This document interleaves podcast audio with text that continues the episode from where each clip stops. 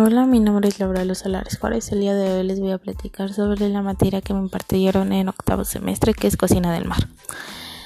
Esta materia me gustó mucho ya que nos enseñaron diferentes técnicas. A su vez, la chef nos definía bien las técnicas y los diferentes tipos de peces que existían.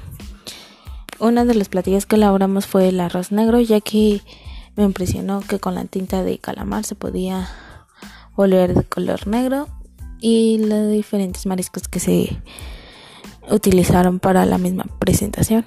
Otro platillo que me gustó es cuando hicimos la canasta de queso y rellena de camarones. Básicamente la materia me gustó ya que no se me hizo tan tediosa y se me hizo muy fácil por la explicación que nos daba la maestra. Gracias por su atención.